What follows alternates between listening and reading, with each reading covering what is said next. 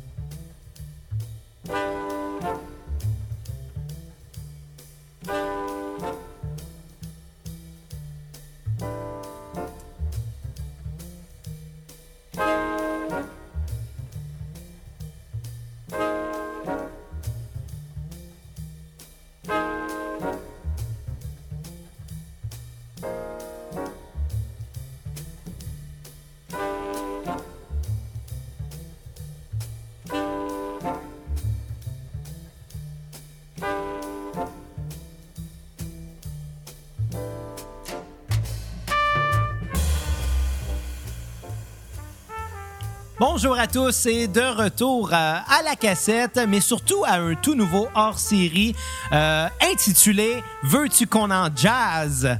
Mon nom est Xavier Tremblay et aujourd'hui, bien évidemment, encore une fois, à cause du confinement lié à la COVID-19, je suis seul et euh, j'ai comme pas le choix de trouver un nouveau concept, euh, étant donné que la cassette, c'est en temps normal euh, de la critique d'albums, euh, majoritairement rock, on va se le dire.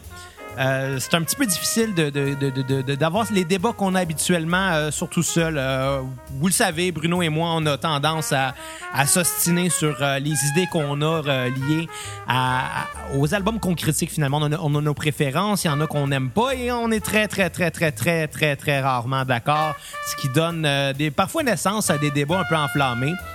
Donc, ben, euh, comme aujourd'hui je suis seul, j'ai décidé là, de, de- travailler un nouveau euh, concept euh, d'épisode de la cassette qui pourrait revenir euh, occasionnellement.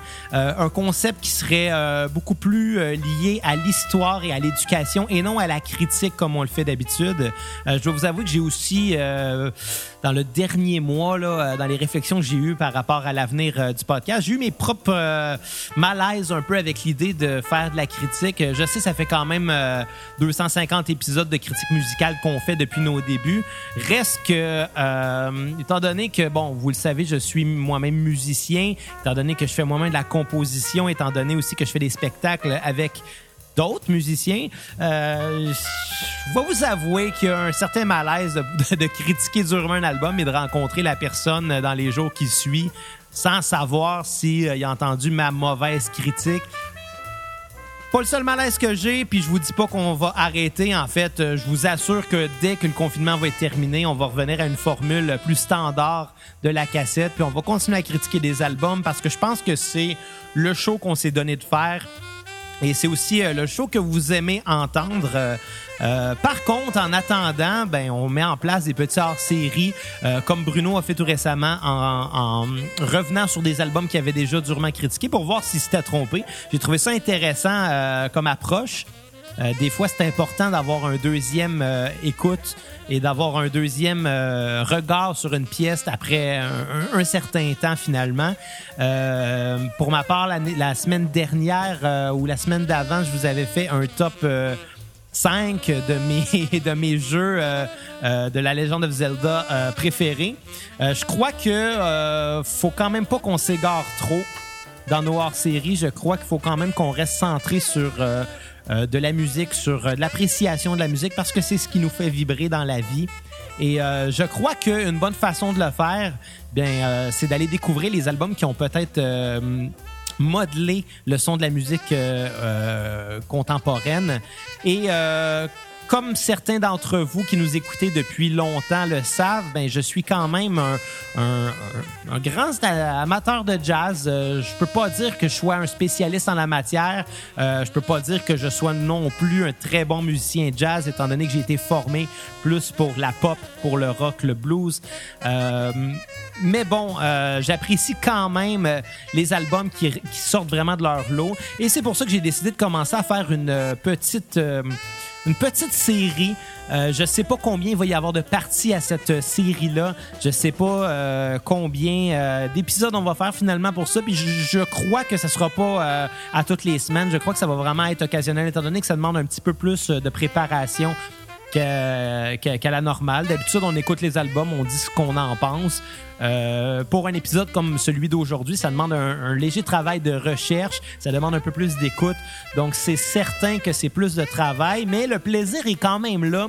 Donc, j'ai vraiment l'intention d'en faire plus, euh, plus que un. Ça va revenir. Ça va revenir un petit peu plus tard. Ça va revenir euh, peut-être même euh, dans le contexte euh, de la cassette post-confinement. Peut-être que de temps en temps, je glisserai un petit épisode euh, euh, solo euh, sur cet univers-là qui est le jazz, si Bruno le permet, bien sûr. Et si les auditeurs le permettent, parce que je pense qu'au stade où on en est aujourd'hui, après deux ans et demi de podcast, on peut se permettre d'élargir un peu plus notre concept. Je pense que la critique seule n'est peut-être plus euh, le seul, le, le meilleur moyen finalement euh, de vous divertir. Euh, je pense aussi que on s'est peut-être un peu brûlé à en faire autant. On s'est peut-être un peu brûlé à écouter beaucoup de musique à ce point-là. Souvent de la musique qu'on n'aime pas non plus. C'est ce qui est vraiment difficile dans ce, entre très gros guillemets, travail-là. Mais par contre, euh, étant donné que j'ai toujours été un passionné d'histoire et surtout d'histoire de la musique, je crois qu'il y a des albums mythiques euh, qu'il faudrait pas mettre de côté, même si c'est des genres qu'on n'aborderait pas euh, en temps normal. Le jazz en est un. Euh, le jazz est un genre très large et qui a souvent mauvaise réputation de nos jours, étant donné que c'est souvent comment dirais-je, souvent galvaudé par euh, peut-être une jeunesse qui ne s'y connaît peut-être pas. Euh, je crois que dès le début des années euh, 70, euh, même peut-être un peu avant, quand le rock est arrivé, le rock est devenu la culture populaire de cette génération-là et la contre-culture peut-être des générations qui ont suivi. Donc, le jazz a été mis de côté et peut-être a été vu par beaucoup de jeunes euh, comme étant de la musique de vieux, littéralement, comme étant de la musique euh, d'ascenseur, de la musique. Moi, je me souviens quand j'étais jeune, euh, je considérais ça comme de la musique de, de, de chez les ailes de la mode parce qu'il y avait tout le temps du jazz qui jouait aux ailes de la mode et je trouvais ça donc ennuyeux comme musique. Je ne comprenais pas l'intérêt, mais en grandissant, euh, j'ai fini par développer un intérêt et un amour même euh, pour, euh, pour un genre qui est très large, pour un genre qui est peut-être mal compris. Pour un genre qui est peut-être réservé aussi aux musiciens, parce que je crois que la majorité des fans de jazz sont aussi musiciens et que c'est pour ça que. euh, que, que, je sais pas, on va essayer de l'expliquer en fait. Ce que je veux faire avec cette série-là, c'est de un, expliquer les concepts, euh, les, excusez-moi, les contextes qui ont amené à ces albums-là, euh, mais aussi d'y aller dans la vulgarisation parce que je suis conscient que la majorité des gens qui nous écoutent euh, n'ont peut-être pas de connaissances générales en musique, ce qui est vraiment pas grave. On est là pour ça, on est là pour vous expliquer, on est là pour vous éduquer. Je suis conscient aussi que les gens qui écoutent la cassette en temps normal sont peut-être un peu plus intéressés par le rock en général. Mais on va voir ensemble que le jazz et le rock, c'est vraiment pas si loin que ça. En fait, ça découle pratiquement de la même souche. Euh, souvent, le rock vient du blues et le jazz vient aussi du blues. Donc, on n'est pas si loin. Il y a des genres, comme le fusion d'ailleurs, euh, qui a mêlé euh, assez habilement le rock et le jazz. Et je pense qu'on en reviendra probablement dans les, euh, les, les- les prochains volets, ou peut-être même aujourd'hui, dans les prochains volets de Veux-tu qu'on en jazz? Et euh, je sais que mon co-animateur Bruno nous écoute en ce moment et qui est probablement exaspéré que j'aille euh, utiliser un si mauvais jeu de mots pour une série sur le jazz. Sais-tu quoi, Bruno? Ça me fait plaisir. Je l'ai fait pour toi, ce bon petit jeu de mots-là. Je sais que ça te fâche et moi, ça me fait plaisir.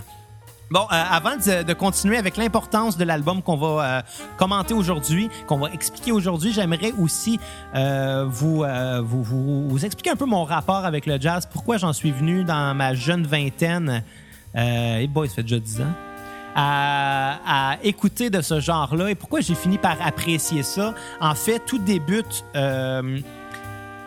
euh, début des années, euh, début de 2010 en fait, euh, peut-être un peu avant ça, je dirais, vers 2006-2007, je débutais mes études au Cégep Marie-Victorin à Montréal-Nord, études que j'ai fait en euh, musique, mais surtout en, composition et arrangement.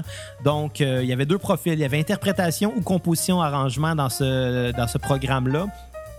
Et euh, dans le cas de la composition arrangement, c'était évidemment très centré sur la, la, théorie musicale parce que pour expliquer la formation des accords, il faut avoir au moins un contexte et savoir ça vient de où ces choses-là. Et pour les employer, ces accords-là, il faut savoir dans quelle gamme on est. Et pour ça, il faut savoir c'est quoi une gamme, comment c'est construit. Euh, ça peut être très, très, très large. Et euh, ça va me permettre aussi aujourd'hui de, de vulgariser un peu plus euh, sur ces choses-là que vous connaissez peut-être un peu moins. D'ailleurs, pour vulgariser aujourd'hui, je vais utiliser un petit synthétiseur MIDI qui va faire des beaux petits sons. Gardez en tête que je ne suis euh, pas pianiste, pas du tout, euh, mais ça va être beaucoup plus simple de le faire avec un clavier qu'avec une guitare, compte tenu euh, de l'acoustique de la chose. Donc, quand j'ai commencé mes études, il y avait un volet très important dans le, dans le programme de cours qui était le, le, cours de littérature musicale. Essentiellement, c'était quoi? C'était l'histoire de la musique. Euh, c'est probablement ce cours-là qui a été le plus important dans tout mon deck que j'ai fait, euh, étant donné que ça a donné naissance à un intérêt euh, chez moi pour l'histoire de la musique en général, ce qui a littéralement mené au, début de la cassette, du podcast La Cassette. Je crois que l'intérêt vers l'histoire de la musique euh, m'a donné l'intérêt de la raconter, cette histoire-là. Et c'est ça qui a mené à la critique, c'est ça qui a mené aussi à, à tous les liens qu'on fait souvent entre les artistes, parce que souvent on essaie d'expliquer les contextes, on essaie de, de dire pourquoi, exemple, je vais donner le pire exemple, pourquoi Chinese Democracy de Guns N' Roses a eu lieu. Ben, c'est parce que Axel Rose euh, s'est pogné avec le reste du band puis qui a engagé Buckethead. Veux, veux pas, c'est un peu ça. Là, évidemment, je commence en, partant en botchant une histoire, mais je crois que l'histoire n'est pas tant importante dans le contexte d'aujourd'hui. Par contre, à l'époque, euh, dans ce cours-là, il y avait quatre volets. Il y avait la première session qui était un, euh, euh, un cours sur la musique, l'histoire de la musique classique, romantique et baroque. On débutait avec les chants grégoriens et on finissait à peu près vers la musique contemporaine là, du la fin des années 1800, début 1900. Donc, c'était très large. La deuxième session, c'était un cours sur euh, euh, le blues et le jazz. Donc, l'histoire du blues, l'histoire du jazz, on démarrait à la fin 1800, à peu près où on s'était laissé dans la session précédente. Euh, et on terminait avec, je, de mémoire, peut-être le jazz fusion. on allait peut-être jusqu'à, je sais pas moi, les années 90 à peu près. Et la troisième session, euh, c'était centré sur l'histoire du rock. Euh, c'est très large l'histoire du rock. Là-dedans, on voyait le blues, on voyait le rock, on voyait le rock and roll, le rockabilly, le country, le metal. Euh, on en a vu, on en a vraiment, vraiment, vraiment, vraiment, vraiment beaucoup eu de de matière à étudier. Et moi, j'ai trouvé ça passionnant. Euh, finalement, la dernière, euh, la quatrième session, c'était centré sur euh, la musique française, la chanson française en général. Et j'ai découvert un intérêt dans la chanson française, dans les, les, dans les Georges Brassens, les Serge Gainsbourg, qu'on a pu connaître, les Brel. Bon, Brel était belge, mais ça, ça rentre quand même un peu dans la chanson française. C'est ce qui m'a donné peut-être même un intérêt à jouer de la chanson française moi-même avec le groupe Les Costauds euh, depuis, euh, quoi, un an et demi? Euh, donc, tout ça pour dire qu'il n'y a rien qui ne vient de rien. J'ai un intérêt vers, envers l'histoire de la musique depuis longtemps. Mais il est arrivé quelque chose de particulier pendant ces études-là. ce qui est arrivé de particulier, c'est que l'histoire de la musique classique, le cours, je l'ai passé assez facilement parce que je crois que le prof à l'époque, je me souviens plus de son nom malheureusement, je crois que le prof était conscient que pour des étudiants euh, qui étudiaient en, dans le profil pop, donc euh, tout ce qui était musique populaire, euh, c'est-à-dire funk, blues, rock, toutes ces choses-là, je crois que le professeur était conscient que euh, on était peut-être moins intéressé par le classique. Ce qui n'était pas vrai, en fait. Moi, je trouvais ça super intéressant, mais ça, c'est moi. Euh, donc, ils nous avaient laissé nos notes de cours pour euh, l'examen final, ce qui a fait que la classe en entier a eu des notes assez impressionnantes. Deuxième session, le blues et le jazz, ainsi que la troisième session sur le rock, c'était deux cours qui étaient enseignés par un professeur qui se nommait Pascal Richard. Euh, je le salue au cas. Je pense pas qu'il écoute, mais si jamais un de vous qui m'écoute en ce moment le connaît, euh, je lui dis bonjour. Un excellent professeur qui connaissait sa matière comme ça se pouvait pas. Euh, par contre, il y avait une tâche qui était pas nécessairement facile, c'était euh, d'aller accrocher euh, des jeunes à la fin de l'adolescence vers euh, le jazz, vers le blues, quand nous, on était majoritairement là pour, à l'époque, jouer du rock. C'était peut-être euh, pas la chose la plus simple. Et puis dans mon cas, ben, j'ai frappé un mur. Parce que même si à la troisième session qui était sur euh, l'histoire du rock, j'ai eu euh, une note dans les 90 et plus parce que, comme je vous le dis, je suis passionné d'histoire et le rock a beaucoup d'histoires intéressantes. J'avais une très bonne note. Euh, par contre, la deuxième session sur le jazz et le blues, il est arrivé un petit problème. C'est que 40% de la note finale était le volet historique, tandis que 60% c'est-à-dire la note de passage finalement, 60% de la note était basée sur de la reconnaissance de pièces. Euh, le professeur nous faisait jouer 20 chansons. Sur ces 20 chansons-là, on allait avoir 3 points si on était capable de nommer de 1 le titre de la pièce, de 2 le nom de l'artiste qui a écrit cette pièce-là et de 3 le mouvement euh, auquel cette pièce-là euh, faisait partie. Euh, C'était pas une tâche très simple parce que des, euh, des artistes euh, dans, le, dans le monde du jazz, une histoire qui euh, a près de 100 ans maintenant, même plus. Il y en a eu des artistes, des artistes marquants, il y en a eu plein. On pourrait en nommer énormément. Euh, euh, je vais en nommer beaucoup au cours de l'épisode d'aujourd'hui, fait que je commencerai pas à le faire là, sinon on va perdre du temps des titres. C'est souvent difficile parce que ben, quand on n'est pas habitué euh, avec les titres, on va essayer de reconnaître des paroles qui vont nous donner un indice. Et dans le cas du jazz, c'est souvent instrumental, donc des paroles, c'est pas facile. On pourrait peut-être se donner des trucs. Exemple, le meilleur exemple qui vient en tête, c'est euh, Salt Peanuts. Une chanson qui s'appelle Salt Peanuts ou ce qui fait juste chanter Salt Peanuts, Salt Peanuts. Euh, je trouve ça très drôle. Euh, qui était une des faciles. Et finalement, ben, euh, euh, le mouvement, le jazz comporte énormément de mouvements. Faut pas dire que tout sonne pareil. Il y a du bebop, du hard bop, du cool, du fusion, du jazz modal, euh, du ragtime. Il y a même euh, du easy listening. euh, J'en oublie euh, plein. C'est du, Dixieland. Stick, c'est bon, du Dixieland? Du big band. Du swing. Du swing. Ouais. Il y en avait un autre qui m'avait passé par l'esprit euh, il y a à peu près 30 secondes que je me souviens déjà. Puis il y a du free jazz! Ben oui, qui a l'air. Free jazz, on dirait que tous les musiciens sont sous, puis qu'il y en a un qui aucun qui s'est consulté avant. Mais bon, ça donne ce que ça donne et c'est parfait comme ça. Euh, donc, le problème que j'ai eu à ce cours-là, c'est que comme je n'avais absolument aucun intérêt euh, envers le jazz, euh, j'ai coulé avec une note exécrable. Oui, j'ai eu quelques points quand même là, pour les écoutes, euh, parce que bon, il y en a qui étaient un petit peu plus faciles, comme Salt Peanuts. Euh, mais c'est surtout le, le volet historique qui m'avait quand même plu. Parce que même si le genre ne m'intéressait pas, l'histoire derrière ce genre-là était très intéressante. Euh, souvent, on pense que c'est de la musique de pépère, mais faut pas oublier que ces musiciens-là ont déjà été jeunes. Et comme c'est euh, majoritairement des musiciens euh, américains de- d'origine africaine, euh, au début des années 1900 et même à la fin des années 1800, on s'entend qu'il y avait la ségrégation qui n'était pas de leur bord. Même si les lois sur l'esclavage avaient été abolies, il y avait quand même, et il y a encore toujours, beaucoup de racisme.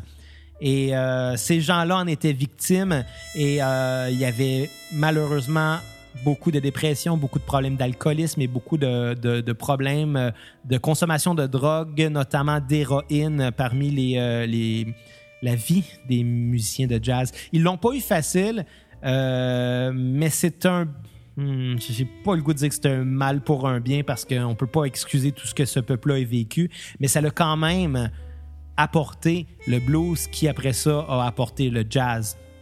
Donc, on serait pas là musicalement si c'était pas des événements qui ont eu dans le passé. Je n'excuse absolument rien. En fait, même, je crois qu'on aurait pu se passer du jazz pour que une bonne partie de la population américaine ait eu une meilleure vie. Mais euh, c'est pas là qu'on est en fait. En ce moment, on est dans un monde où le jazz existe et ça l'était au dépens euh, malheureusement du confort et de la vie de beaucoup euh, d'Américains d'origine africaine.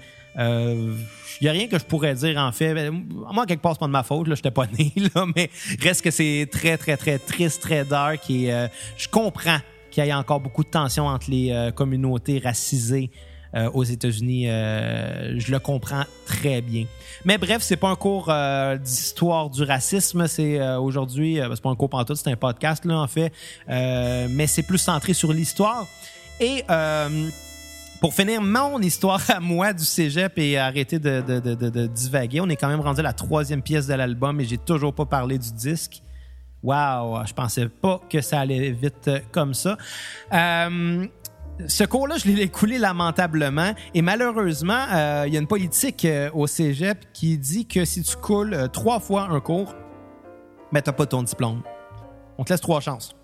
Donc, l'autre session d'après, j'ai fait le cours de rock. J'ai eu pas loin de 100% C'était super bien.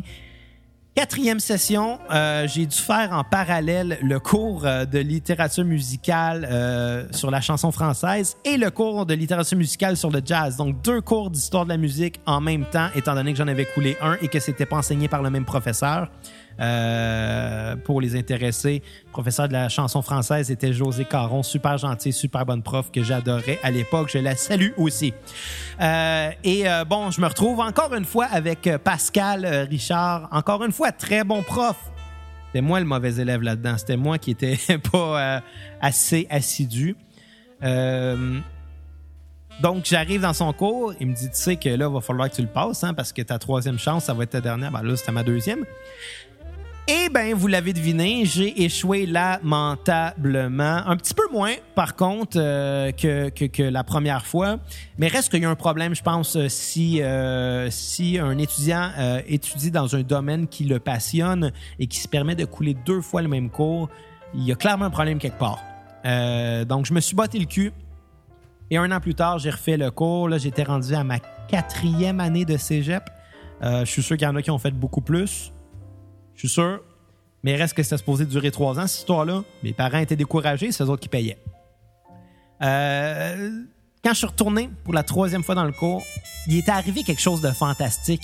Il était arrivé un éveil chez moi. Je ne sais pas si c'est le fait que euh, ça faisait trois ans que j'en jouais dans beaucoup de mes cours, mais j'ai développé une, euh, une, passion, je pense qu'on peut dire, pour les subtilités du jazz et euh, c'est cette euh, passion-là qui a fait que euh, je me suis botté le cul tout le long de la session pour écouter, écouter que du jazz. Je n'écoutais que ça pour retenir les titres. Bon, c'est sûr ce qui est, excusez-moi, c'est sûr ce qui aidait, c'est que c'était les mêmes tunes d'une session à l'autre. Donc à un moment donné, on a comme pas le choix de s'y faire mais j'avais développé un réel intérêt et c'est pour ça qu'à la fin de cette session-là, en remettant ma copie euh, de mon examen final au professeur, euh, je lui ai demandé peux-tu le corriger devant moi? J'ai comme pas vraiment le goût d'attendre deux mois pour savoir si je vais avoir mon diplôme ou pas. Là. Je veux pas avoir fait mes quatre ans de même pour rien. Ça m'aurait vraiment brisé le cœur d'avoir. Parce que dans les autres cours, j'avais des bonnes notes. Là. C'est vraiment celui-là qui qui me laissait un peu de glace. Et euh, je me souviens plus de la note finale, mais on était très, très, très, très, très près du 100%. Donc Pascal m'a félicité en me disant félicitations, t'as enfin passé ton cours de littérature musicale jazz. Et ma réponse a été non, félicitations à toi Pascal, t'as enfin réussi à me faire aimer le jazz. C'est la dernière fois que j'ai vu cet homme-là. Puis, euh, bref, c'est, je vais toujours m'en rappeler, je vais toujours, toujours, toujours, toujours m'en rappeler. Parce que depuis, ben, sans dire que j'écoute que ça, parce que c'est vraiment faux, là, j'écoute vraiment beaucoup plus de rock encore. Mais c'est venu, euh, il y a une graine qui a germé en moi. C'est bizarre, ça. Bon! Donc aujourd'hui, euh, après cette longue introduction, euh, pourquoi j'ai décidé de parler euh, de l'album Kind of Blue de Miles Davis comme premier album euh, euh, pour la série, pour la partie 1 de Veux-tu qu'on en jazz? C'est tout simplement parce que c'est un passage obligé. Cet album-là, c'est non seulement la- l'album jazz le plus vendu de tous les temps, c'est aussi décrété comme étant euh, le meilleur album jazz, l'album jazz le plus révolutionnaire euh, de tous les temps, pour plusieurs raisons qu'on va expliquer aujourd'hui. D'ailleurs, euh, le magazine Rolling Stones, en 2003, a décrété que cet album-là était le 12e album le plus important de tous les temps. 12e pour du jazz dans un magazine centré sur le rock. C'est impressionnant. Euh, bon, si on va avec la genèse de cet album-là, euh, bon, d'ailleurs, qui est Miles Davis? Vous avez sûrement déjà entendu son nom. Euh, Miles Davis était un trompettiste jazz américain, né en 1926, si je ne m'abuse. On va aller sur Wikipédia, voir si je me rappelle de mes cours. 1926, ah, c'est que je suis fort, et décédé en 1991.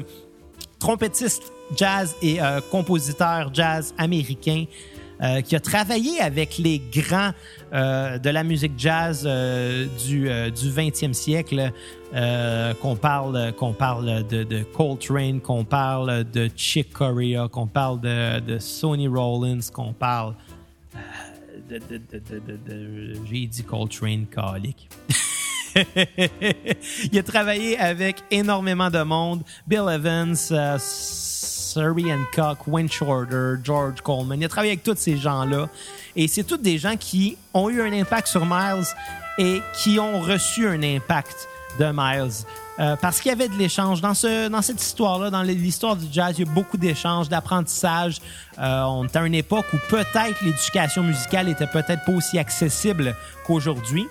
Aujourd'hui, n'importe quel petit qui a le goût d'apprendre à jouer de la guitare peut aller, même plus dans un magasin de musique à 15$ piastres de l'heure. Non, non, non, il va aller directement sur YouTube puis il va au moins apprendre ses accords de base. Il n'y avait pas ça en 1926 à la naissance de Miles Davis.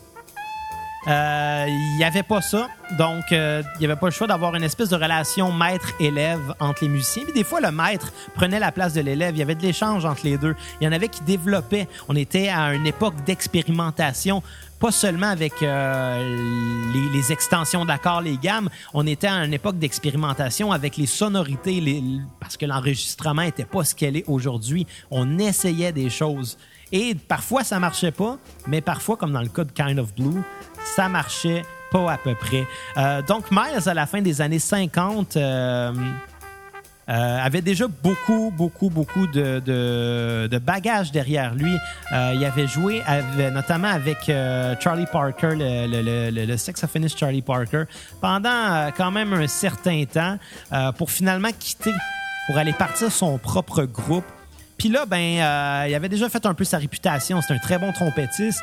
Il a décidé d'aller euh, recruter euh, beaucoup, beaucoup, beaucoup de gens pour former un groupe, un super groupe à la fin des années 50, avec notamment le saxophoniste alto Cannonball Adderley, euh, le saxophoniste ténor John Coltrane, très important John Coltrane. euh, un an plus tard, je crois, il avait sorti euh, Giant Steps, qui est un des albums les plus importants aussi du mouvement jazz. On va en parler probablement à la prochaine partie de, de Veux-tu qu'on en jazz? Le pianiste Bill Evans qui était dans le groupe aussi de Miles Davis. Il y avait le contrebassiste Paul Chamber et le batteur Jimmy Cobb. Euh, ils ont joué beaucoup ensemble. À un certain moment donné, Bill Evans avait quitté le groupe pour se concentrer sur euh, sa carrière solo, qu'on va aussi parler dans une autre partie de cette série-là. On peut pas passer à côté de Bill Evans, on peut pas passer à côté de Coltrane non plus. Euh, donc, il se met à recruter un autre pianiste, Wynton Kelly, qui malheureusement n'a joué que sur une track de Kind of Blue. Ce qu'il faut expliquer, c'est que même si Bill Evans voulait jouer ailleurs, avec d'autres gens, devenir un peu le leader de son propre groupe et marquer son propre mouvement, euh, il y avait quand même un jeu particulier que Miles adorait. Ce que Bill Evans faisait, c'est puis pour vous l'expliquer, on va vulgariser, il jouait autour des fondamentales. Pour vous expliquer comment ça fonctionne une fondamentale, supposons que j'ai un accord là. Donc, un accord de Do majeur, l'accord le plus simple, le plus basique au monde. Prenons cet accord-là. Il est conçu de trois sons le Do, le Mi et le Sol. Parce que tous les accords sont conçus au moins de trois sons. En bas de ça, on va appeler ça un intervalle, ça sera pas un accord. Ce qu'on a besoin pour un accord, c'est d'avoir une tonique, c'est d'avoir aussi une quinte pour avoir l'espèce de puissance derrière l'accord et aussi la tierce qui va varier entre la tierce majeure pour un accord majeur et la tierce mineure pour un accord mineur. C'est la tierce qui va décider la nature de l'accord. Chaque note en musique est en relation avec une autre. C'est pour ça que d'une tonalité à l'autre, d'une gamme à l'autre, on va retrouver les mêmes éléments, on va, on va retrouver les mêmes extensions, on va, on va retrouver les mêmes intervalles. En fait, on pourrait jouer une chanson en Do majeur et la même chanson en Sol majeur. Ça serait la même pièce, juste qu'elle serait jouée plus haute finalement. Tout est relation entre les notes et tout est tension et résolution entre les accords. C'est ce qui c'est ce qui euh, c'est ce qui crée la musique finalement, euh, les enchaînements d'accords euh, dans la musique des 500 dernières années au moins. Je dirais peut-être même plus. ce qui faisait de particulier chez Bill Evans, c'était sa façon de jouer autour des fondamentales. Donc, pour faire son accord de Do majeur, ben, il aurait peut-être mis de côté justement le Do il l'aurait enlevé, aurait remplacé ça peut-être par un Si pour construire un accord euh, maintenant de, de, de, de excusez-moi, de Do majeur 7 en enlevant euh, le Do, en rajoutant la, septième majeure. OK, ça sonne différent, mais faut pas oublier que le bassiste, lui, va jouer un Do.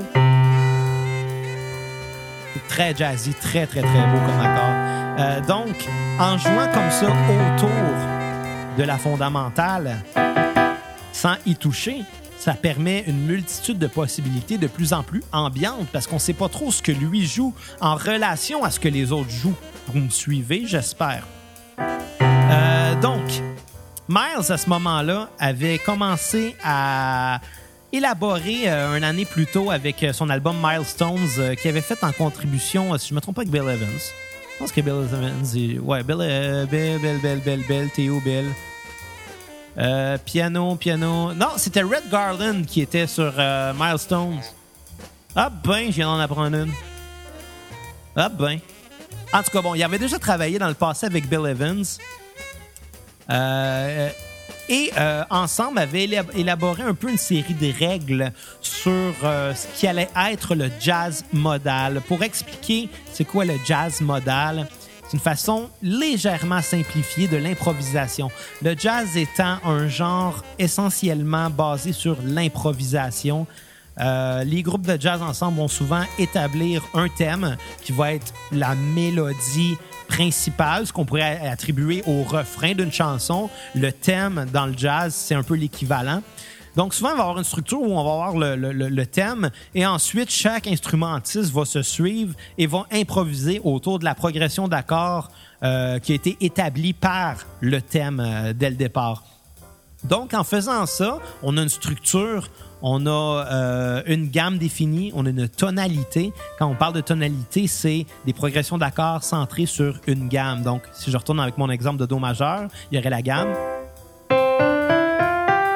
Le Do majeur que tout le monde connaît, Do, Ré, Mi, Fa, Sol, La, Si, Do. Euh, ce qui était difficile à l'époque, on parle des années 50, c'est que euh, Miles était euh, surtout reconnu pour jouer du bebop. Bebop, qui était un genre qui était très populaire à l'époque, un genre de jazz qui avait beaucoup joué avec Charlie Parker, justement, qui avait beaucoup joué avec Thelonious Monk, avec Dizzy Gillespie. le problème du bebop, c'est que les changements d'accords étaient très rapides. Il y avait beaucoup de modulation. Euh, encore là, une modulation pour expliquer très vulgairement euh, ce que c'est. C'est un changement de tonalité. On pourrait passer, exemple, de Do majeur à, euh, je sais pas moi, Sol majeur.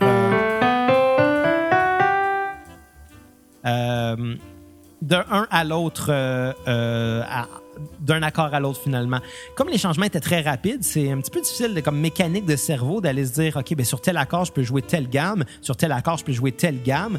Est-ce qu'il y aurait un lien entre deux accords où je pourrais jouer la même gamme? Et c'est souvent pas le cas parce que comme les changements d'accords sont très rapides, ça prend vraiment une logistique, une mécanique du cerveau. Puis euh, Miles trouvait ça un peu difficile à l'époque. Pas difficile, mais un peu contraignant finalement d'aller improviser là-dessus. Euh, c'est pour ça qu'avec euh, avec Chris, pourquoi j'ai des blancs aujourd'hui? Avec Bill Evans, il avait travaillé les bases fondamentales de ce que serait le jazz modal. Et pour expliquer brièvement, c'est au lieu de se centrer sur des gammes, on allait se centrer sur des modes. Et qu'est-ce que c'est des modes? C'est des dérivés de certaines gammes. En fait, on connaît tous euh, la gamme majeure et aussi la gamme mineure qui sont deux gammes avec des structures complètement différentes. Euh, euh, chaque gamme a sa structure, évidemment. Dans le cas d'une gamme mineure comparée à une gamme majeure, la gamme mineure aurait la tierce, un demi-ton plus bas, la sixte, un demi-ton plus bas, et la septième, un demi-ton plus bas. En baissant ces trois notes-là, on a une gamme qui sonne beaucoup plus triste, beaucoup plus euh, mélancolique. Euh, c'est des émotions qu'on va aller euh, attribuer à ces gammes-là. La gamme majeure, très joyeuse. Mais c'est pas la plus joyeuse non plus des gammes. C'est juste celle qu'on reconnaît le plus. C'est celle qui est le plus facile euh, d'apprentissage parce que c'est la première gamme que la majorité des, musiciens, je m'en ai dit des magiciens, des magiciens de la musique vont jouer. C'est quel fun des, des, des, podcasts, on peut délirer un peu avec les légers lapsus euh, qu'on fait. Et, euh, et c'est pas grave, ça passe euh, quand même. Puis il y a pas de trouble. J'adore ça, j'adore ça. Jamais je travaillerai à la radio conventionnelle. J'aurais pas le droit de sacrer ni de mettre un peu de cognac dans mon café. D'ailleurs, c'est pas le cas aujourd'hui. Donc, les modes. Faut pas oublier que euh, la gamme majeure et la gamme mineure sont deux modes à part entière. Euh, les modes, de la manière qu'ils sont conçus, c'est en prenant les notes d'une gamme, mais en partant la gamme d'une autre note. Je vous donne un exemple. Je vous parlais euh, de la gamme majeure, Do, Ré, Mi, Fa, Sol, La, Si, Do. Faisons-la un peu plus basse. Là.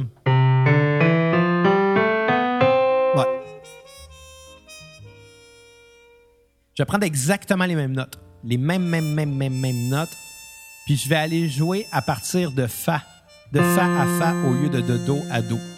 Sans garder la structure de la gamme majeure. Je vais prendre les notes de la gamme de Do majeur en partant par Fa au lieu de Do. Je vous disais qu'il y avait euh, une, euh, un mode qui était beaucoup plus joyeux euh, que le mode majeur. Ben, c'est le mode lydien. Ce mode-là, comme je vous dis, on part de Fa au lieu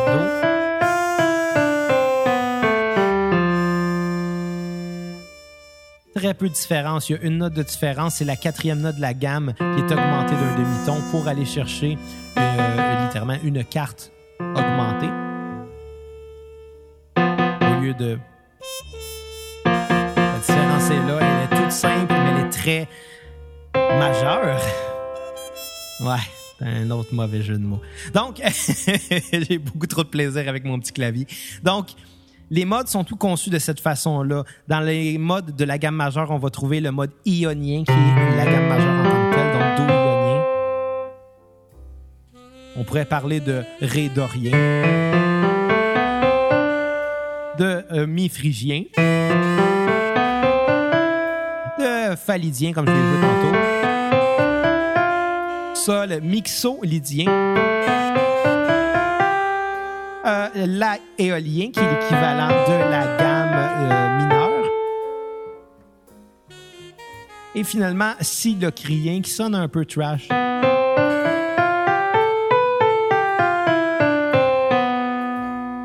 Ouais. Toutes des sonorités différentes associées à des émotions différentes, c'est ça les modes. Puis dans le cas du jazz modal, au lieu de tourner autour d'une progression d'accords qui va ultimement euh, être défini par une gamme. Miles s'est dit non, non, non, non. on va y aller avec des modes.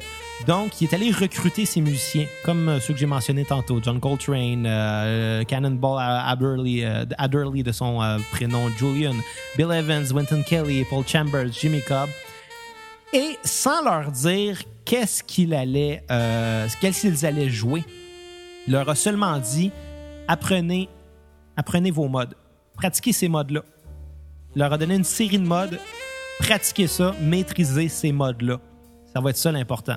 Et le jour de la captation euh, de cet album-là, il leur a donné seulement les grandes lignes. Donc, le thème, légèrement qu'est-ce que chaque allait jouer, la structure de la pièce en général, la grille d'accords. Quand on parle de grille d'accords, ben, c'est littéralement une grille. Euh, on, on, a euh, les lignes qui disent tel accord et tel accord. C'est très, très, très simple à lire. en général, on, je sais pas, on, aurait une grille d'accords en blues très simple de Do, Fa, Sol, Do. Excusez-moi, je suis pas pianiste, je le répète. Donc, euh, ça pourrait être très simple une grille d'accord. Euh, lui, il leur a pas donné ça. Il leur a seulement dit on va jouer aujourd'hui. Et euh, en se concentrant sur les modes qu'il avait, qu'il leur a dit d'aller pratiquer, ça l'a donné pratiquement one take euh, l'album le plus important finalement de ce mouvement-là, qui est Kind of Blue. Ça a été enregistré en deux sessions. Euh, une session pour le côté A, une session pour le côté B. C'est sorti quelques mois plus tard. C'est de l'improvisation presque à 100%. Et c'est un des meilleurs albums jazz de l'histoire. Pourquoi c'est devenu si important? Bien évidemment, c'est parce que par la suite, les musiciens jazz ont commencé à s'intéresser au jazz modal, à se demander comment on pourrait aller peaufiner ça, comment on pourrait aller utiliser ça d'une façon différente, et ça a été révolutionnaire. Donc cet album-là est sorti le 17 août 1959. Et depuis ce jour, euh, ça n'a pas été détrôné comme étant l'album le plus important de ce mouvement. Euh, par la suite, c'est sûr que Miles a fait beaucoup, beaucoup, beaucoup d'autres choses. Euh, Miles était en constante évolution. Il voulait toujours aller essayer des nouveaux genres. Il voulait toujours euh, continuer à évoluer parce que ben, il aimait pas ça faire tout le temps les mêmes affaires. C'est un peu pour ça qu'il est à, l'origine euh, de beaucoup, beaucoup de mouvements, de mouvements jazz. on lui doit le jazz modal, on lui doit aussi le cool jazz, on lui doit surtout le jazz fusion, qui a été le dernier genre que, qui a décidé d'aller travailler euh, avant, avant sa mort, euh, finalement, avant même une pause euh, qu'il a pris dans les années 80 pour des problèmes de santé. Il est revenu vers la fin des années 80. Il est décédé en 91, comme je l'ai dit au début. Là. Donc, sans cette pause-là pour des problèmes de santé, peut-être qu'il serait arrivé à développer un genre encore plus complexe ou encore plus intéressant je sais pas. On le saura jamais, en fait. Mais reste que ça a été un musicien qui a été au centre euh, de, de l'évolution de la musique pendant près de 50 ans, ce qui est vraiment, vraiment pas rien. Les plus grands ont joué avec lui. Les plus grands ont eu finalement leur carrière par après. Euh, des, des, musiciens comme Chick Corea qui, a, qui est allé écrire la pièce Spain, qui est une belle pièce euh, fusion euh, des musiciens du groupe Mavish New Orchestra qui ont travaillé avec lui avant de, faire euh, ce groupe-là. Même chose pour le groupe Weather Report. Tous des groupes qui ont été influents dans le mouvement jazz fusion ont travaillé avec lui. D'autres artistes, comme j'ai mentionné, John Coltrane, comme j'ai mentionné Bill Evans, comme j'ai mentionné Dave Brubeck, sont tous des gens qui se sont inspirés finalement de cet album-là pour pour créer et pour développer le son du jazz modal et par le fait même le, son du jazz en général dans, dans, les années qui ont suivi. Mais si on oublie le jazz finalement, qu'est-ce qu'il y a d'autre? Qu'est-ce qu'il y a d'autre? Ben, il y a quand même des groupes comme Pink Floyd. Richard Wright, le claviériste de Pink Floyd, a souvent, souvent déclaré que la progression d'accords sur l'album euh, euh, Kind of Blue a influencé directement l'introduction de, l'album Dark Side of the Moon de Pink Floyd, la chanson Breathe, ça vient littéralement du jazz modal. Euh, il y a eu d'autres musiciens, là. il y a Quincy Jones, le très grand producteur de pop, euh, le grand, grand, grand producteur qui est derrière, euh, si je me trompe pas, Thriller quand même de Michael Jackson. euh, Quincy Jones était un très grand jazzman influencé par lui. Donc, tout ça, là, faut pas dire que le jazz, c'est de la musique de monon. Faut pas dire que c'est de la musique d'ascenseur. On s'en fout. Prenez le temps d'aller en écouter. De, de, comprendre un peu les nuances dans, ce jeu-là. Puis avec les petites notions théoriques que je vous ai euh, expliquées au piano, euh, je crois que vous allez peut-être entendre ça d'une oreille différente et voir ça d'un regard différent. Et euh, peut-être pas non plus. Évidemment, il y a des puristes dans tous les genres. Hein? Ça se peut que vous aimiez pas ça du tout. Puis rendu là, ben c'est pas plus grave que ça. De toute façon, je crois que les les puristes purs et durs de jazz qui s'y connaissent ont probablement arrêté après 30 secondes de l'épisode que j'ai fait aujourd'hui parce qu'ils connaissent déjà ces notions-là connaissent déjà cet album-là. Euh, puis si vous êtes des puristes et que vous êtes déjà familier avec l'album euh, Kind of Blue de Miles Davis, j'espère que, euh, je vous ai quand même appris un petit quelque chose. Si c'est pas le cas, j'espère que vous avez trouvé ça un peu intéressant quand même. et en terminant, ben, on va revenir dans les prochaines semaines, Bruno et moi, avec des concepts peut-être un peu plus différents. probablement que je vais revenir au jazz. probablement que ça va être Coltrane le prochain. Euh, je le sais pas. Euh, on va se laisser sur euh, une... Là, l'album est fini, mais on va se laisser sur une pièce bonus de Kind of Blue qui va être ouais. Une autre version qu'il y avait de, de So What. pourquoi pas? So What, hein? À la prochaine cassette, tout le monde.